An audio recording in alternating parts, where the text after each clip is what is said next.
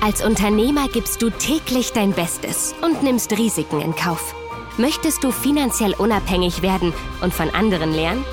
Der Erfolgreich-Podcast von Wirtschaftsberater und Finanzexperte Sven Lorenz bietet dir interessante Sichtweisen und Lösungsansätze mit erfolgreichen Unternehmern als Gäste. Hol dir Impulse für dein Business und profitiere von deren Erfahrungen. Viel Vergnügen mit der aktuellen Folge.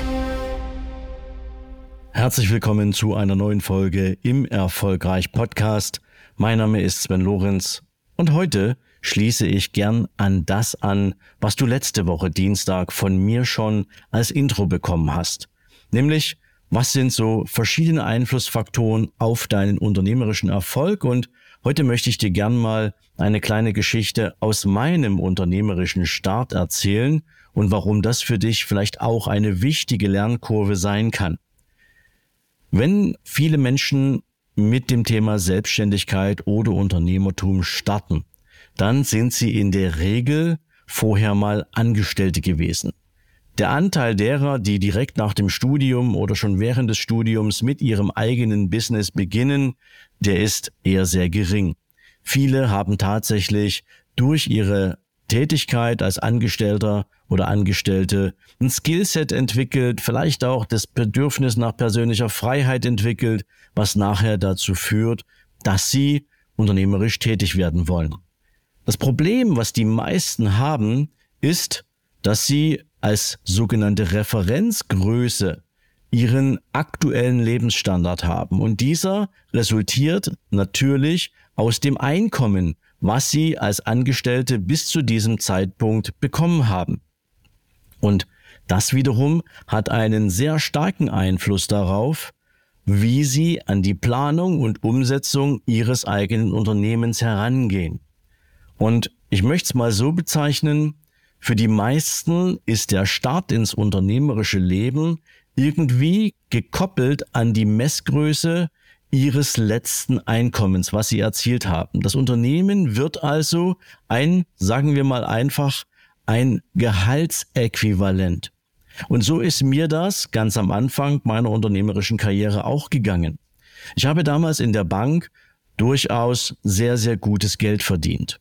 Und meine Referenzgröße war praktisch mein letztes Einkommen, was ich in der Bank bekommen habe, zu dem Zeitpunkt, als ich entschieden hatte, die Bank zu verlassen. Sagen wir mal, ich habe 150.000 Euro im Jahr in der Bank verdient.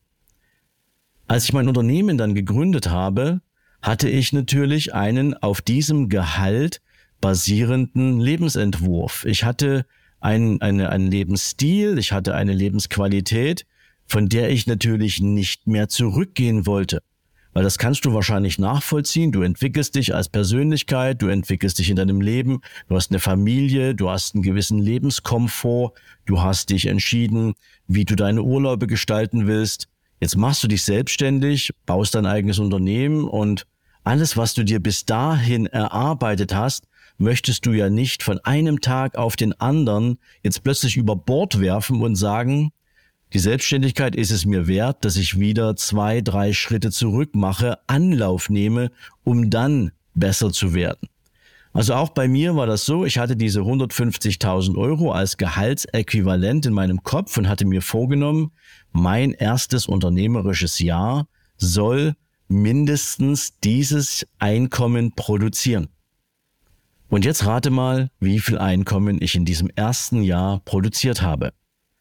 Du kannst es dir wahrscheinlich denken, es waren ungefähr 150.000 Euro, die ich in meinem ersten Jahr verdient hatte. Und das Verrückte dabei ist, ich habe mich in diesem ersten Jahr noch nicht einmal so richtig ins Zeug gelegt. Und dann hatte ich eine für mich sehr augenöffnende Begegnung.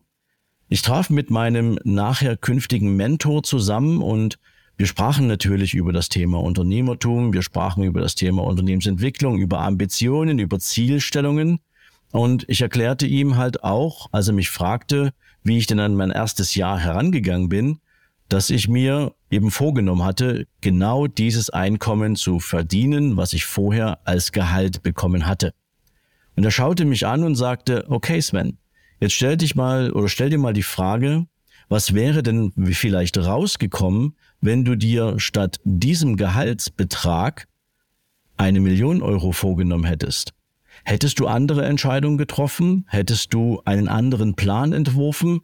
Hättest du über andere Maßnahmen nachgedacht, die zu der Erreichung von einer Million Euro führen? Oder wären es exakt dieselben Entscheidungen gewesen, exakt dieselben, derselbe Weg, den du für die 150.000 Euro gegangen bist? Und ich konnte ihm die Frage ganz einfach beantworten. Ja, es wären andere Entscheidungen gewesen. Ja, ich hätte andere Maßnahmen ergriffen.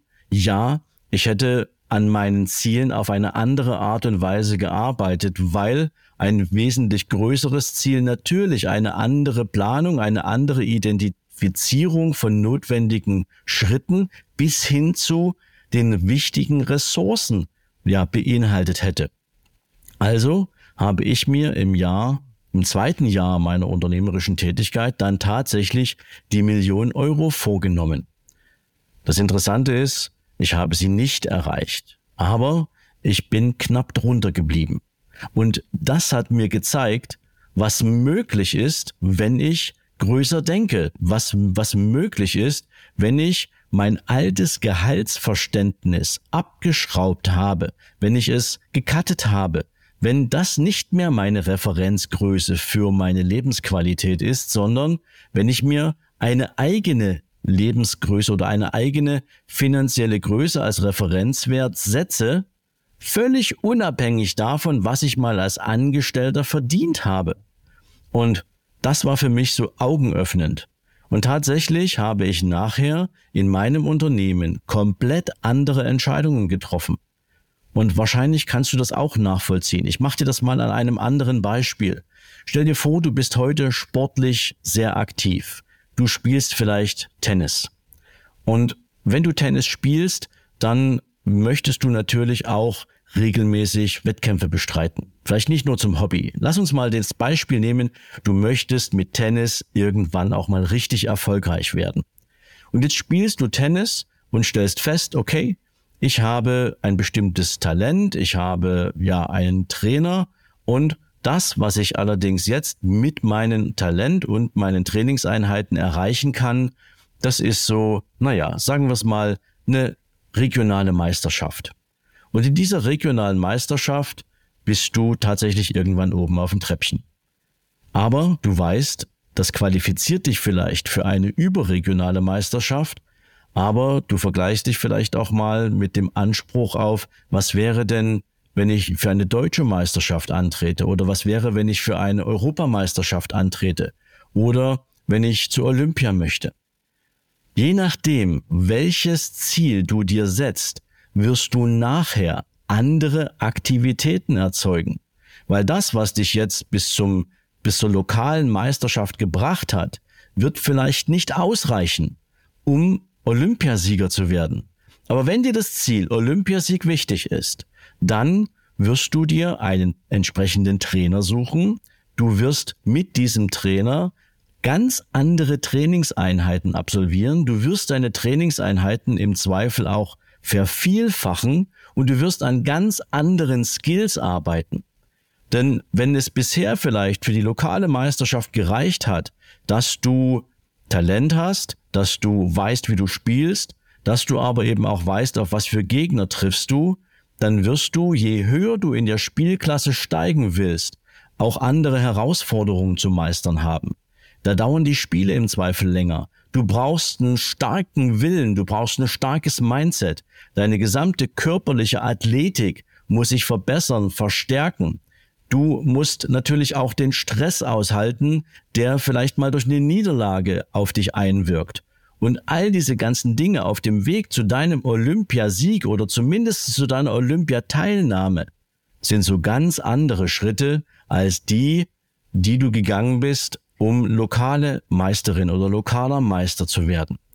Und wenn dir, du, wenn du dieses Vergleichsbeispiel mal hernimmst, dann wird dir vielleicht auch klar, dass es vielleicht am Anfang sicherlich normal ist, dass du den, den, dass du den Gedanken im Kopf hast, ich nehme als Referenzgröße für meinen wirtschaftlichen Erfolg mit meinem Unternehmen zunächst erstmal das, was ich vorher als Angestellter hatte, weil das würde mir den Lebensstandard sichern, den ich bisher erarbeitet habe. Aber was alles noch möglich ist, was du alles noch erreichen kannst, insbesondere, weil du dein Unternehmen ja nicht wahrscheinlich aus der Motivation eines Hobbys heraus gegründet hast, sondern weil du nach Freiheit strebst, weil du nach Unabhängigkeit strebst, weil du vielleicht auch, und ich glaube, das ist das, was die meisten Unternehmerinnen und Unternehmer treibt, irgendwie eine Spur hinterlassen willst in dieser Welt der Wirtschaft von heute, weil du mit dieser Spur natürlich auch gutes Geld verdienen willst und dir und deinen Lieben, deiner Familie eine finanzielle Stabilität, eine finanzielle Zukunft sichern möchtest, wirst du andere Ziele setzen müssen und darauf basieren natürlich andere Maßnahmen erreichen, beziehungsweise andere Maßnahmen festlegen und umsetzen. Ich hoffe, ich konnte dir damit klar machen, dass der Start ins Unternehmerleben auf der einen Seite durchaus gekoppelt sein kann und für die meisten auch ist, wenn sie den Vergleich zu ihrer bisherigen Lebenswirklichkeit nutzen, aber das ist nicht in Stein gemeißelt und das ist nicht etwas, was für dich gelten muss. Mein Beispiel alleine hat mir gezeigt, was eigentlich möglich ist, wenn du ganz andere Ziele für dich setzt und du dann entsprechend andere Maßnahmen daraus entwickelst. Das vielleicht mal heute, um dich ein bisschen loszueisen von dem Gedanken, falls er bei dir vorherrschen sollte, dass dein letztes Gehalt deine Referenzgröße ist oder wenn es das bisher gewesen ist, dass du ganz anders an dieses Thema rangehen kannst. Und wenn du das tust, wirst du ganz andere Ergebnisse erzielen und du wirst nicht nur stolz auf dich selber sein, sondern du wirst überhaupt erst mal erleben und erkennen, wozu du in der Lage bist. Und das insbesondere, weil du dich mit deinem Unternehmerleben auf eine Reise begeben hast, die nicht jeden Tag planbar ist, wo du immer wieder auch mal von links und rechts irgendwelche Faktoren haben wirst, die dein Geschäftsergebnis beeinflussen. Du wirst mal Niederlagen erleben. Auch als Sportler erlebst du immer wieder Niederlagen aber die Gewissheit zu haben, die Reife zu haben, die Persönlichkeit zu haben, dass aus einer Niederlage heraus ein stärkeres Wachstum möglich ist, eine stärkere Entwicklung möglich ist, weil du dir dein Ziel wieder vor Augen holst und sagst, daran möchte ich arbeiten.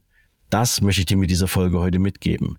In diesem Sinne wünsche ich dir jetzt zunächst erstmal einen großartigen Tag. Freue dich auf Donnerstag. Bis dahin alles Gute. Ciao, ciao.